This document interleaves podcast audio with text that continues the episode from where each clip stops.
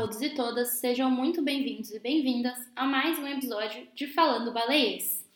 No episódio de hoje, eu vou falar de uma outra baleia, um outro misticeto, que é frequentadora assídua do litoral paulista, a baleia jubarte. O nome popular jubarte, ele vem do espanhol jorobada, que é uma tradução do termo humpback, que em língua inglesa significa corcunda. Isso porque o dorso dessas baleias apresenta uma pequena nadadeira dorsal, comparada ao porte desse animal, que está sobre uma pequena elevação desse dorso.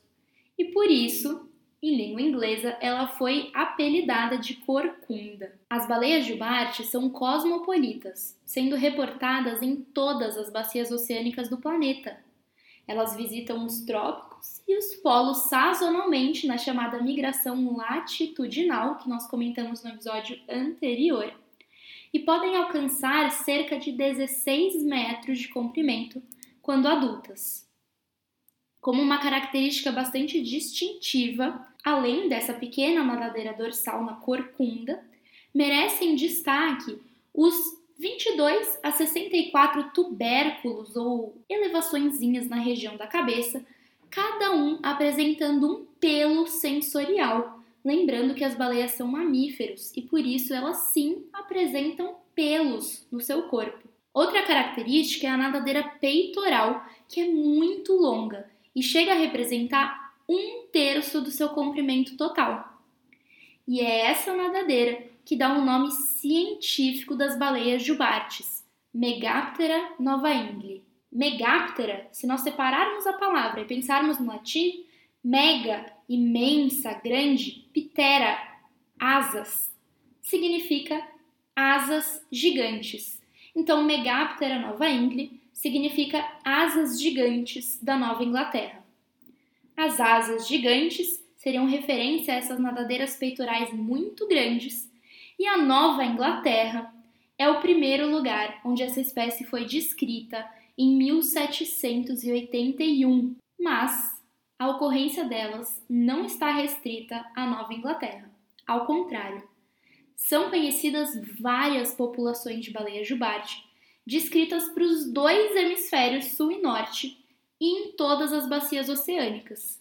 E esses estoques populacionais tendem a seguir as mesmas rotas migratórias anualmente, salvo quando algum indivíduo decide mudar de uma população para outra, fato que já foi registrado algumas vezes. É interessante notar que os cientistas sabem as baleias que trocaram de populações, porque ao acompanhar essas populações é possível reconhecer individualmente cada animal. Essa identificação é feita por meio da nadadeira caudal. O padrão de cores da parte ventral, ou seja, a parte de baixo da nadadeira caudal, é único para cada baleia. E, para nossa sorte, quando esses animais mergulham, eles acabam levantando a nadadeira caudal e nós conseguimos tirar uma foto, que nós chamamos de foto identificação, e saber qual é o indivíduo que nós estamos lidando. A coloração da nadadeira caudal desses indivíduos é como se fosse uma impressão digital. Nenhum indivíduo tem a coloração igual ao outro. E assim, os cientistas conseguem acompanhar esses indivíduos durante a sua migração e também durante toda a sua vida. Além da técnica de fotoidentificação, também é possível rastrear os indivíduos por equipamentos de telemetria satelital. Ou seja, é possível implantar pequenos GPS nas baleias e seguir a sua movimentação ao longo do ano. Além disso, é possível também coletar amostras de pele e acompanhar esses indivíduos por meio de sua genética. E com todas essas técnicas, os cientistas acompanham a movimentação de todas as populações de baleia jubarte pelo globo terrestre. Com esse acompanhamento também, os cientistas sabem que as diferentes populações de baleia jubarte apresentam diferentes dietas que podem incluir espécies de krill, espécies de peixe e componentes do zooplâncton. Para diferentes espécies, também é diferente a técnica de captura de presas. O estoque populacional que nós vemos aqui na costa paulista, quando está se alimentando no Polo Sul, tem uma técnica de captura em grupo que nós chamamos rede de bolhas. E é uma técnica de alimentação coletiva.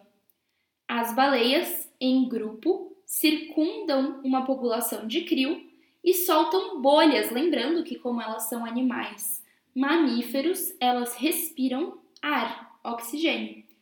E por isso elas são capazes de soltar o ar que está presente no seu pulmão pelo orifício respiratório e prender a população de krill dentro dessa rede de bolhas que elas conseguem fazer em grupo.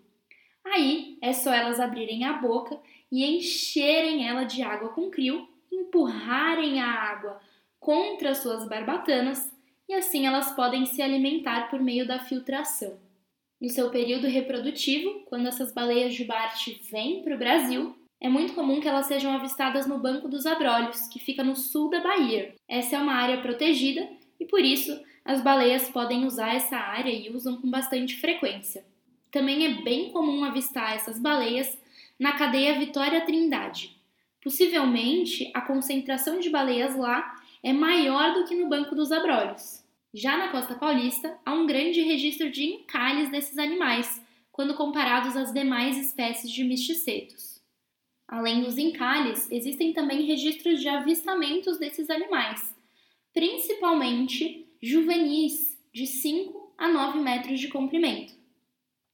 É que com a recuperação da população de baleias jubarte do Atlântico Sul, após a proteção contra a caça, vem ficando cada vez mais comum que esses juvenis se espalhem pelas águas do sul e do sudeste, local onde os adultos que estão acasalando ou tendo seus filhotes não costumam ocupar com tanta frequência. Por hoje é só. No próximo episódio de Falando Baleiês, eu vou comentar com vocês sobre mais uma baleia que pode ser encontrada no litoral paulista e nós vamos fechar a compilação das espécies levantadas até 2010, quando foi publicado o artigo científico tratando especificamente sobre a lista de espécies aqui encontradas. Nos vemos lá! Ela é